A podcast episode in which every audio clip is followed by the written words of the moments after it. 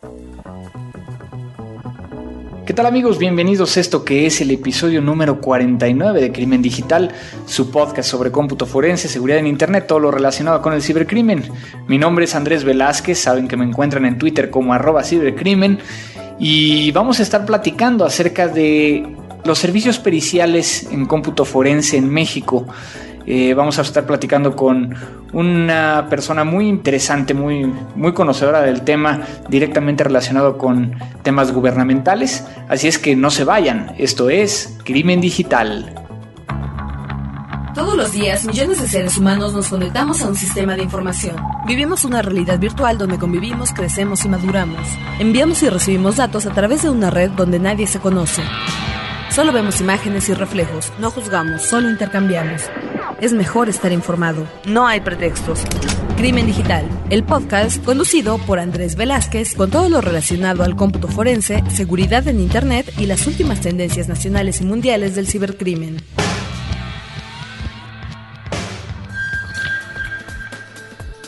Pues amigos, estamos de regreso en este nuevo episodio, ya 49, estamos a nada de llegar al número 50. Pero bueno, yo estoy muy contento porque a pesar de que he tenido mucho trabajo y que muchas veces no me da tiempo de, terminar todo lo que tengo y después quedarme un rato para, para, grabar este podcast. El día de hoy sí tuve tiempo y pues simplemente quiero agradecer a todos aquellos que nos han mandado sus comentarios, que comparten información vía la página, que lamentablemente en esta ocasión nada más son tres personas que nos mandaron comentarios en el último podcast. Por acá Jaime Juárez, como siempre, muchas gracias Jaime. Dice que buenísima la entrevista, que en su caso aclaró muchísimas dudas. También por acá Junior Sumosa me dice Andrés, excelente episodio. Isabel Davara, muy buena tu participación. Espero que pronto puedas estar en un nuevo episodio, esperando el próximo podcast. Saludos desde Venezuela. Y también por acá Isaac GL, excelente podcast, muy buena información. Una duda, ¿cómo se escribe triage? La prueba que se menciona en el podcast anterior. Se escribe triage de la siguiente manera. Tango Romeo India Alfa Golf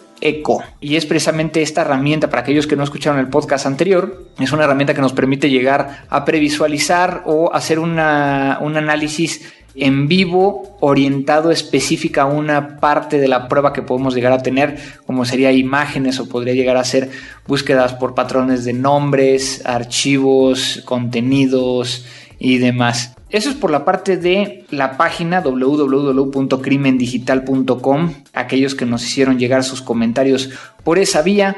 También recuerden que tenemos el Twitter, que es arroba crimendigital, donde tenemos por aquí comentarios bueno, que muchas, muchas personas les gustó mucho el, podcast anterior con Isabel Davara. Por ejemplo, por acá tenemos a Maciel González, Diana Yared, quien más? Luis Tangui, Gabo Avenda, que también le gustó mucho, Emanuel AM, a Cyber Post Punk, Gustavo Martínez, Wilmer Coronado, Vivis Méndez, Julio Martínez. Ahora sí tuvimos bastantes vía Twitter, César Erices, Rita Gómez, el Marqués Salía, por acá también, Gil Jiménez, Cultura Libre, por acá también Pepe Dani, que la verdad muy chistoso su tweet, muchas gracias por tus comentarios. ¿Quién más por acá? Juanjo, BH, es como Biotech, pero con BH. Entonces también muchísimas gracias por todos esos mensajes que, nos hicieron llegar. Y finalmente también en la página, por ejemplo, tengo aquí comentarios de Ricardo David Carrillo. También por acá Maciel González, que también ya lo había comentado por Twitter. Edwin Pores, Marcelo Rafael y Gabriel Pantoja. Que de hecho, bueno, Gabriel Pantoja nos mandó aquí que con respecto a datos personales, ¿qué pasaría con los doctores o psicólogos que poseen grandes cantidades de información? ¿Debería aplicar política de privacidad a datos personales? Recuerda que es únicamente a, las personas morales, es decir, empresas que tienen información de personas. En este caso, eh, no creo que aplique, pero yo creo que es una muy buena pregunta de qué es lo que, lo que hace falta para poder llegar a aplicar al respecto de esto. Entonces, también acabo de revisar el correo que es contacto arroba crimen digital, entonces ya saben cuáles son las vías para contactarnos. Es el Twitter arroba crimen digital, contacto arroba crimen digital, el correo electrónico, también lo pueden hacer vía la página www eh. También recuerden que tenemos la página de Facebook. Simplemente en Facebook buscan Crimen Digital y van a poder llegar a, encontrar esta página, seguirla.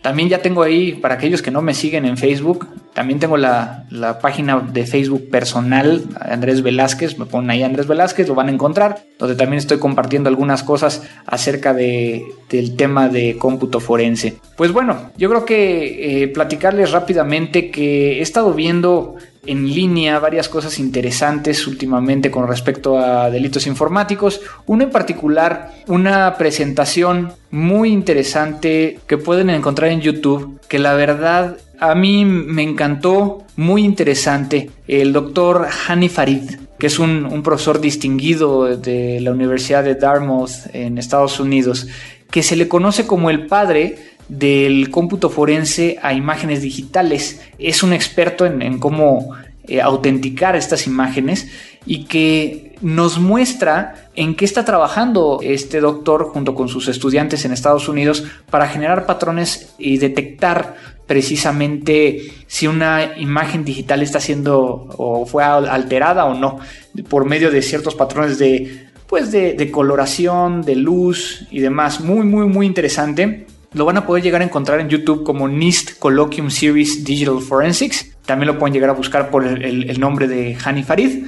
Y se lo súper recomiendo por si, por si tienen un poco de tiempo. Ahorita sé que ya se van a acabar las vacaciones para muchos de ustedes, pero que quizá valga la pena que lo, que lo revisen. Eso es por un lado. Por el otro lado también una noticia muy interesante. No voy a entrar a detalle para que ustedes la busquen y la lean, pero se hizo un análisis forense de nuevo con todo este tema de que, como ustedes saben, se dice que el MS2 fue robado y que de ahí salieron. Bueno, ya salió ahí otra vez una confirmación de que efectivamente no fue robado gracias a, las técnicas forenses. Entonces voy a estar tuiteando en estos días acerca de ello para que también cuando escuchen el podcast regresen un poquito a mis tweets anteriores y lo van a poder llegar a encontrar ahí acerca de, todo este tipo de cuestiones. Pero yo creo que vámonos a la parte central de este podcast. Tuve la oportunidad de estar con un gran amigo, a quien conozco desde hace mucho tiempo, que ya presentaré más a detalle adelante. Así es que vamos a la entrevista. Lo nuevo. Pues amigos de Crimen Digital, el día de hoy estamos platicando con un gran amigo que de hecho nos conocimos mucho antes de, encontrarnos o reencontrarnos en el medio del cómputo forense, el maestro Oscar Lira, a quien le agradezco muchísimo el, hecho de que, además de que comimos muy agradable el día de hoy, pues platicar contigo. Oscar, muchísimas gracias por estar en Crimen Digital. Andresito, es un placer estar contigo y perdón que te diga Andresito, pero... Pero es que me conoces, ¿no? Y me conoces desde que yo sí era Andresito, ¿no? Digo, nos conocemos de que, desde que éramos muy jóvenes, yo no estoy para contarles, pero Oscar es un excelente cantante. Fue ahí donde nos conocimos y después nos reencontramos en este, en este medio de, del cómputo forense.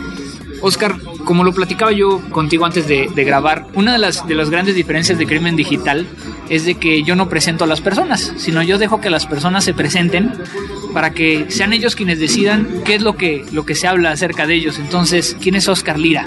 Bueno, la realidad es que hoy día la, faceta ya desde hace muchos años viene siendo una persona que intenta hacer una diferencia en nuestro país, eh, demostrando que las cosas sí se pueden, ¿no? Como los mejores. Hoy tenemos la fortuna de eh, dirigir o tuvimos la fortuna de dirigir, eh, la dirigimos de manera directa, me tocó crear la parte de análisis forense y telecomunicaciones en la Dirección General de Criminalizaciones Periciales de la PGR. Hoy me toca dirigir todas las áreas eh, aledañas, como son, o siete áreas más, ¿no? Como es incendios y explosiones, evaluación, tránsito terrestre, entre otras, informática y telecomunicaciones. Y bueno, la realidad es que eh, los procedimientos y metodología de investigación alineados a nuestro país desde mi trinchera, ¿no? Hemos tenido la, la fortuna de desarrollarlos y de seguirlos desarrollando. Tú fuiste la primera persona que llegó a la Procuraduría General de la República a rearmar esta área pericial de informática, donde en alguna vez recuerdo que platicábamos que antes los dictámenes periciales en informática se hacían cuando un perito llegaba, conectaba una USB, copiaba algo y así se lo llevaba y lo analizaba, ¿no? Y, y creo que tú fuiste un catalizador muy importante para poder llegar a implementar metodologías, procedimientos, infraestructura en este sentido. ¿Qué pasos se tuvo que hacer en ese momento? Porque estábamos precisamente en un, en un tema donde las periciales se hacían de una forma completamente diferente a como se hacían ahorita. Bueno, la realidad es que hace casi 11 años podemos considerar que no había periciales en, la materia, simplemente no había metodología, no había, no, no había los equipos con los que hoy tenemos. Precisamente yo creo que soy muy afortunado, me parece que cualquier ingeniero igual que yo en su momento hubiera hecho lo mismo. Ante la falta de información, ante la falta de equipos, ante la problemática que teníamos de resolver problemas de esta índole, ¿no? Hoy son delitos simple y sencillamente que se cometen a través de un medio, que son las tecnologías de la información y comunicaciones, pero eh, bueno, pues nos ha tocado concientizar a jueces, nos ha tocado concientizar a policía, nos ha tocado concientizar a ministerios públicos con la finalidad de que seamos eficientes en la persecución de este tipo de delincuentes y por supuesto evitando que gente inocente caiga en la cárcel. Y, muchas veces yo creo que te ha pasado también a ti, ¿no? y alguna vez alguien se acerca contigo y te dice, es que el área de informática no existe en México, ¿no? O sea, el área de periciales en informática no existe en México. Hay otros que dicen, bueno, no, no, lo que pasa es que pues, no se pueden perseguir esos delitos. Eh, hay tantas cosas que, que, hemos platicado aquí en este podcast, pero que sí se, se puede llegar a hacer. Hoy en día, ¿cómo está conformada esta área? Para que la gente tenga una idea. Bueno, hoy tenemos un alcance nacional, tenemos el 70% de nuestros investigadores están certificados, tanto en tratamiento de evidencia digital de equipos de cómputo como en tratamiento de, evidencia digital en dispositivos móviles. Tenemos capacitación por parte de las agencias internacionales más importantes y tenemos un alcance nacional. Entonces, hoy te lo digo con mucho orgullo, después de casi 11 años, te puedo presumir que tenemos un área tan competente a nivel mundial como cualquiera que te puedas imaginar. ¿Cuántos peritos ahorita tenemos aquí en México? También están no nada más en la Ciudad de México, ¿no? No, a nivel nacional contamos con una, una fuerza de trabajo de 70 especialistas distribuidos en distintas partes de la República, dependiendo la necesidad, ¿no? Y eh, todos ellos trabajando bajo la misma metodología, con los mismos instrumentos de trabajo, que son los mismos que se utilizan a nivel mundial, ¿no? Hoy estamos tratando incluso de, de dar un siguiente paso y somos punta de lanza en nuestro país en cuanto a investigación forense seria se refiere, ¿no? Y que a final de cuentas ustedes son los que tienen realmente atribuciones de investigación, atribuciones de peritos como tal, porque muchas veces, bueno, ¿cuándo es cuando llaman a un perito dentro de PGR? Cuando alguien llega a denunciar a un ministerio público, donde el ministerio público se tiene que auxiliar a partir de, del caso de un especialista en esto, ¿no? Lo que tú mencionas es muy importante, ¿no? Son dos puntos. Nosotros eh, dependemos del, del Ministerio Público somos auxiliares de acuerdo a la ley del Ministerio Público. El Ministerio Público es el responsable de eh, llevar a cabo una investigación. Esto es, para que nosotros podamos actuar, es muy importante que la gente aprenda a denunciar. Si el delito no se denuncia, entonces no hay posibilidad de que nosotros tengamos intervención. Eso por un lado. Por otro lado, una vez que nosotros intervenimos, entonces esas atribuciones de las cuales tú haces mención, solamente las tenemos nosotros como auxiliares en la investigación de ¿Por qué? Porque, por ejemplo, el hecho de poder quebrantar la seguridad de un dispositivo de almacenamiento para poder extraer de la información, el hecho de poder accesar a un lugar, etcétera, el hecho de poder obtener información por parte de los proveedores de servicios de internet o de telefonía, ¿no? Para todo eso se, requiere una orden o ministerial o judicial dependiendo del tipo del caso, ¿no? Eso no lo tiene nadie a nivel particular más que nosotros. Entonces, ¿qué quiere decir? Por darte un ejemplo muy sencillo, ¿no? Estamos teniendo una extorsión a través de eh, telefonía celular. Bueno, de acuerdo a la ley, ¿no? Los proveedores de telefonía tienen obligación de entregarnos información en menos de 72 horas. Eso salva vidas. Los únicos que tienen esa capacidad somos nosotros. Solamente nosotros, le podemos, bueno, a través del Ministerio Público, le podemos pedir información a un proveedor para que nos dé la información referencial de dónde se encuentra un dispositivo de comunicaciones en ese momento. Entonces, eh, bueno, las atribuciones son muy importantes. Y ahí viene un tema que nos han preguntado. Digamos que yo tengo un caso, o más bien tengo una situación donde tengo que o, acudo a denunciar al Ministerio Público. ¿Puedo llegar a decirle al Ministerio Público, oiga, auxíliese de periciales de informática para que traten de que eso sea más rápido? Definitivamente, fíjate que lo que mencionas es, es trascendental porque evidentemente si nos convertimos en punta de lanza, hoy tú sabes que las entidades de gobierno, tanto de nivel federal como de nivel local, ¿no? Los estados dependen de un presupuesto y ese presupuesto desafortunadamente, por ejemplo, en los estados es limita y evidentemente eso ocasiona que no tengan a los especialistas o el equipamiento. A lo mejor pueden tener personal interesado en trabajar en hacer las cosas bien, pero tiene que haber una el especialista en esta materia tiene que tener estas características, tiene que tener experiencia, tiene que tener equipamiento y tiene que tener capacitación constante. Si esto no se cumple, en un año, en año y medio, quizás estés fuera de la jugada para hacer una investigación. Entonces sí, por supuesto que sí, cuando tú haces una denuncia y el Ministerio Público no entiende qué es lo que está sucediendo, no entiende a quién debe de acudir, por supuesto que a través de los acuerdos interinstitucionales entre las Procuradurías de Justicia y, y por supuesto la PGR, se puede solicitar la ayuda de los peritos, insisto. No significa que el caso pase a la PGR, sino imagínate, no, podríamos darnos abasto con todo, ¿no? Pero por supuesto podemos auxiliar como peritos al, Ministerio Público de Fuero Común, claro. Y eso es algo que, que nosotros hemos dicho, ¿no? Que dentro de este podcast que cuando tengan esa situación, por lo menos aquí en México, porque tenemos pues escuchas a, través de toda América Latina, pero aquí en México, cuando lleguen y denuncien, en ese momento díganle, oiga Ministerio Público, yo sé que PGR tiene un área que le puede llegar a ayudar, háblele, ¿no? Y, y apóyese en ella para que pueda llegar a, a seguir el caso, ¿no? Porque muchas veces tenemos casos como robo, ¿no? Que tú tienes una herramienta, incluso como, como dentro de que tenemos dentro del iPhone o dentro de las iPads, que nos permite llegar a saber dónde está. Le decimos al Ministerio Público, oye, es que está aquí. Y a lo mejor no nos entiende, pues que le eche una llamada a Periciales para que Periciales diga, ah, sí, y le explique para que podamos llegar a, a detenerlo, ¿no? Así es. Así es. Nosotros como auxiliares tenemos obligación, eso, de auxiliar al Ministerio Público, de orientarlo de la mejor manera. Hay que recordar que el Ministerio Público es un especialista en leyes, es un perito en leyes. Entonces, de repente la, la, situación técnica se le complica a él y a cualquiera. Para eso estamos nosotros, para ayudarlo de la mejor forma, con la finalidad de ser muy eficientes, eh, ayudar principalmente a la gente, que es lo que hace apasionante mi trabajo, ¿no? Que tenemos la, oportunidad directamente de responderle a la gente, más allá del lugar donde trabajo, ¿no? Y eh, de meter a un delincuente en la cárcel. Claro. Claro, y acabas de tocar hace unos momentos algo muy importante, ¿no? Tú y yo hemos trabajado en casos donde yo, yo tengo un caso a nivel interno, lo queremos llegar a presentar, y entonces yo empiezo a, mantener una cadena de custodia y demás, después yo la presento, y lo primero que tú me haces, aunque seas cuate mío, es déjame revisar la cadena de custodia. Tú no confías en mí por ser amigo, y ahí es reviso cadena de custodia. ¿Cómo funciona esa, esa parte entre la parte privada, como soy yo el, como un especialista del lado privado, y el especialista del lado gubernamental? ¿Cuál es esa relación? Bueno, es importante que la, la gente comprenda, ¿no? Que todo se hace a través del Ministerio Público, ¿no?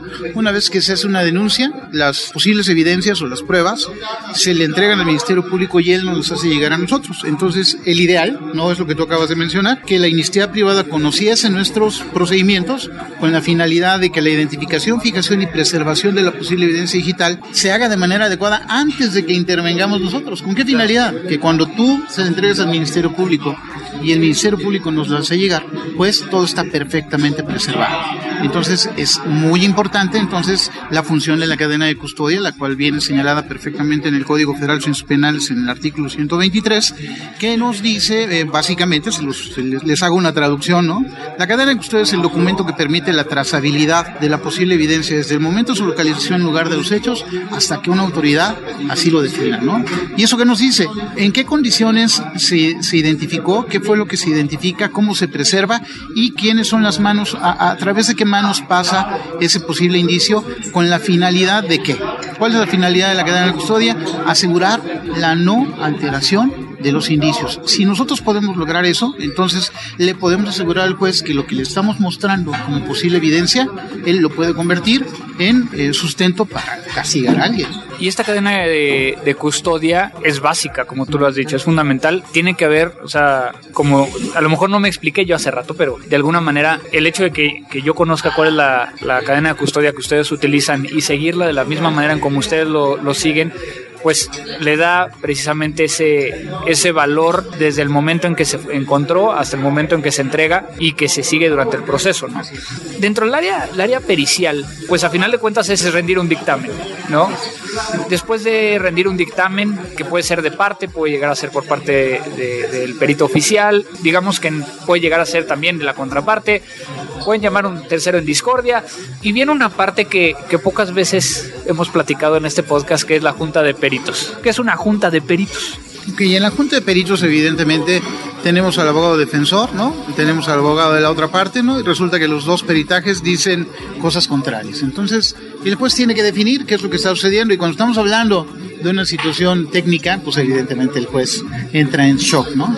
Cuando, entonces, esto se define llamando a, un, a, los peritos, ¿no? En, en principio, a que defiendan su caso cada uno de los peritos de viva voz a través de el juez o el, secretario de acuerdo, quien es quien auxilia al juez, definen, hacen las preguntas relacionadas al tema y defienden su dicho. ¿Esto qué quiere decir? Nosotros podemos tener la mejor metodología, pero les voy a poner una analogía que di hoy, hoy en la mañana a mis alumnos peritos nuevos estoy preparando, en donde, bueno, a lo mejor yo utilicé la misma metodología que el perito de al lado pero el perito de al lado utilizó una herramienta distinta a la mía y a lo mejor esa herramienta que él está utilizando tiene la capacidad de obtener mayor información de la que yo obtuve. No quiere decir que los procedimientos estén equivocados. Lo que quiere decir quizás es que, pues evidentemente tengo que utilizar otra herramienta y tengo que tener ese cuidado. Lo que quiero decir es que un perito siempre tiene que estar consciente primero de sus limitantes eh, en cuanto a conocimientos, tiene que estar consciente de que nos podemos equivocar y consciente que puede haber alguien que puede ser mejor que nosotros. Entonces, en una junta de peritos se aclaran esas situaciones. Cuando no se llega a esa aclaración, entonces se procede a un tercero, ¿no? a un perito tercero que definirá entonces con un dictamen quién tiene la razón. Es un área apasionante, ¿no? Pero que también tiene riesgos. Riesgos porque estás ante una autoridad, riesgos por falsedad de declaraciones, hay muchos riesgos. Muchos de los que nos escuchan a veces han dicho es que yo quiero ser un, un perito. Olvídense de esos riesgos ahorita que dije, pero estás buscando gente ahorita, ¿no? Mira, yo no diría riesgos. Todo lo que haces tiene consecuencias, ¿no? En un, en un trabajo, eh, quizás la consecuencia de hacer mal tu trabajo, en un trabajo común y corriente, es que te corren en el mejor de los casos, o que te den un regaño. En nuestro caso, eh, pues el riesgo es que termines en la cárcel, ¿no? Y no mañana, y aquí no implica de que te corrieron o te fuiste porque te diste cuenta que te equivocaste, viene a través del tiempo en donde uno se da cuenta que el dictamen no está bien hecho, no está bien sustentado, que el dictamen tiende para un lado de, de, de, manera dudosa, ¿no?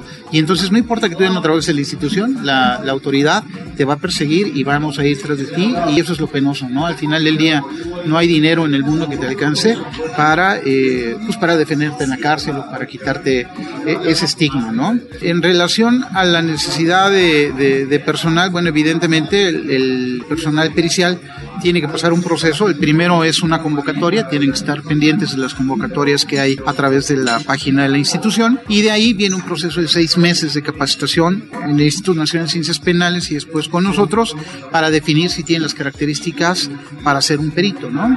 Entonces, eh, bueno, a tus, a tus escuchas que estén interesados en el tema, hay que estar pendientes de las convocatorias. Que de hecho yo tuve la oportunidad de estar ahí en el INACIPE capacitando, bueno, no capacitando, sino les di una, una plática pues alentadora, ¿no? Yo muchas veces, lo, como, como, como lo hemos platicado, me gusta alentarlos a que esta disciplina es apasionante, al igual que las otras disciplinas forenses que, que hay allá afuera. Adicionalmente a todo esto, yo no sé cómo te da tiempo a veces de tantas cosas. Tienes un libro y que, bueno, tuve la fortuna de que me, me un ejemplar, me lo autografiaras y que incluso muy agradecido estoy de que me hayas nombrado ahí dentro de ese, dentro de uno de los capítulos. Platícanos un poquito de este libro, qué, qué es y dónde lo pueden llegar a, a, conseguir. Bueno, el libro es un intento, ¿no? Muy respetuoso por, por intentar aportar ideas en relación a la investigación. Es curioso cómo la criminalística, si bien tiene más de 120 años que se generó a través del de, eh, juez de instrucción Han Gross, ¿no? El doctor Han Gross. La realidad es que hablando de tecnologías de la información, no hay un desarrollo como tal. Entonces, hoy tenemos la obligación, todos los que nos dedicamos a esta materia, de desarrollar la criminalística orientada a tecnologías de, la información, pero por supuesto, alineada a nuestro país. Entonces, el libro tiene esa pretensión, ¿no? Insisto, esto se hace con la intención de no emitir de facto situaciones, sino de inspirar a quien lo lea a crear, a participar, a decir, oye, mira, sí se puede, oye, yo puedo aportar esto, esa curiosidad, ¿no? Entonces es un libro que es muy ambicioso en el sentido de todo lo que habla. Hablamos de criminalística, hablamos de leyes, hablamos de técnica, hablamos de herramienta, ¿no? Todo con la única finalidad de que la gente que esté interesada en el tema tenga un soporte de dónde iniciar. Es una mera introducción, es un libro bastante extenso, pero es una mera introducción de lo que se necesita saber como abogado, como investigador, como juez, como padre de familia en relación al tema. ¿Cómo se llama el libro?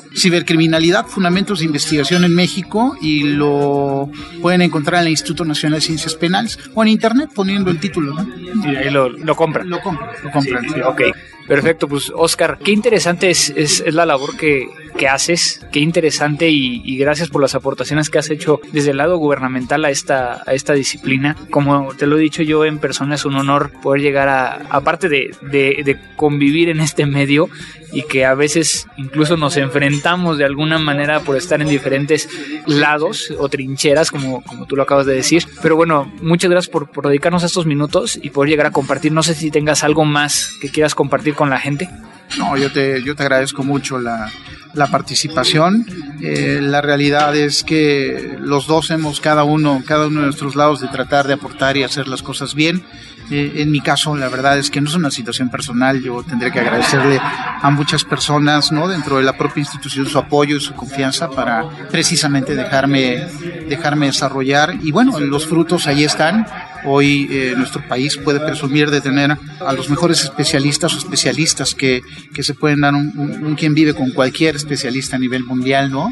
Y la verdad es que soy muy afortunado por tener esa oportunidad. Muchas gracias por tu invitación. Si alguien quisiera ponerse en contacto contigo, de que tuviera alguna duda o, o algo, ¿tienes algún medio de comunicación no oficial que les pudieras llegar a dar? Sí, claro. Twitter. Tenemos, tenemos Twitter, tenemos la, la cuenta de la, cuenta de internet, ¿no? Es, eh, me voy a arriesgar, les voy a dar mi cuenta de internet de correo electrónico que es ingomla, ¿no? i n g o m l a arroba hotmail.com. Perfecto, pues cualquiera, cualquiera de los que nos están escuchando quieran eh, intercambiar con él algo de información, por ejemplo, si alguien, si alguien está interesado en que los apoyes con algo de datos para sus tesis o incluso algo así. Claro, por supuesto, mira, siempre ha sido nuestra, nuestra manera de ser ayudar y compartir los datos con quien lo necesite. Me parece que eh, otra forma no existe, es, egoísta y no, no, nos lleva a nada. Entonces sí, lo que necesiten en, cuanto a, a consultoría para sus escuelas, etcétera, estamos abiertos, claro. Se me olvidó decirte, ¿no? Cuando las cosas se convierten ya en serio, o sea, cuando tenemos que intervenir ya como, como auxiliares de la autoridad, todo tendrá que ser a través del Ministerio Público, ¿no? Pero para cosas particulares en, relación a, insisto, consejos, dudas, etcétera, estamos abiertos. Pues, Oscar, de nuevo, amigo, muchísimas gracias por, por tu tiempo y pues todavía nos hace falta el postre. Todavía falta el postre, así es, muchas gracias música.